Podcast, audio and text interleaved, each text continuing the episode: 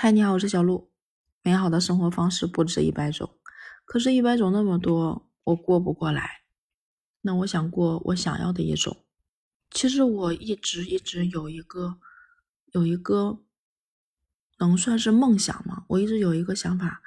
我记得我很早很早以前，很多很多年以前就跟别人说过这个想法。我想流浪，我想不去不同的地方生活一段时间，去感受一下这个地方的呃本土的这种生活气息。然后，嗯，比如说人的习惯、人的性格，那个地方的气候，那个地方的吃的食物，嗯，对我挺喜欢这种感觉的。我最近想把这件事儿落实下去，因为我突然在想，其实这个想法的冒出是因为我突然间发现，现在五月份已经快结束了，六月份就是半年的时间。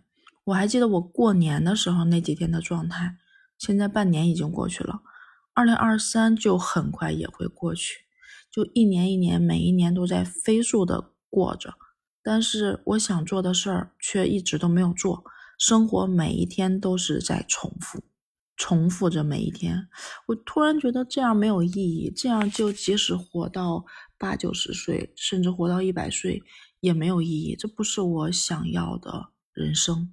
所以我突然就冒出一个想法，我想用周末的时间去看看，因为现在还在上着班，所以时间没有那么自由。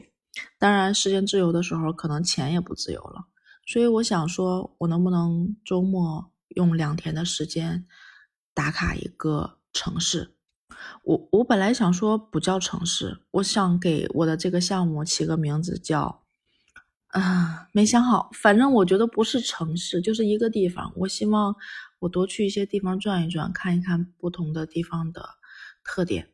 就像我开始突破自己享受喝豆汁儿一样，我想试着说尝试真的好好的品一次豆汁儿和呃胶圈儿。就我觉得存在就是有道理的，然后成为本土特色也一定是有原因的。所以我就是很想去感受感受，我就冒出一个想法，冒出这样一个想法。我想了想，第一是不想重复生活，第二是说我想好好爱自己。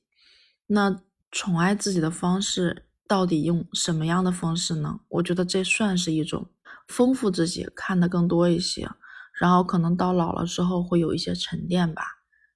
我觉得这应该算是爱自己的一种方式。所以我觉得。起航就很好，所以我想说，美好的生活方式真的不止一百种。我说的这种方式，很多很多人也一定想过，也一定做了。我觉得现在想起来就不晚。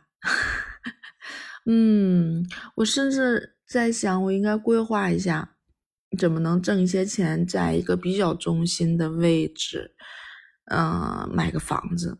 然后我就可以发射性的去全国各地先走一走，当然我不知道我的进度能有多快啊！如果我真的做到了，我是不是以后可以再发射的辐射范围再大一些，再大一些，再大一些？想想还是挺快乐的。我觉得这是爱自己的一种方式，吃好吃的，穿好看的，嗯，用好的护肤品，呃，有好的生活品质。啊，丰富自己的内心，看更多的书，和更多的人聊天，我觉得这都是爱自己的一种方式。先从丰富自己开始吧，先让自己去看一看。我觉得这种方式也不错。我希望每一周或者是每两周出去一次。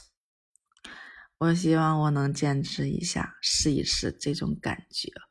所以，其实想想，我们要的美好生活，就是希望我们能让自己过得更好。那你的美好生活方式是什么呢？可以说一说吗？好啦，小鹿就说到这儿了，拜拜。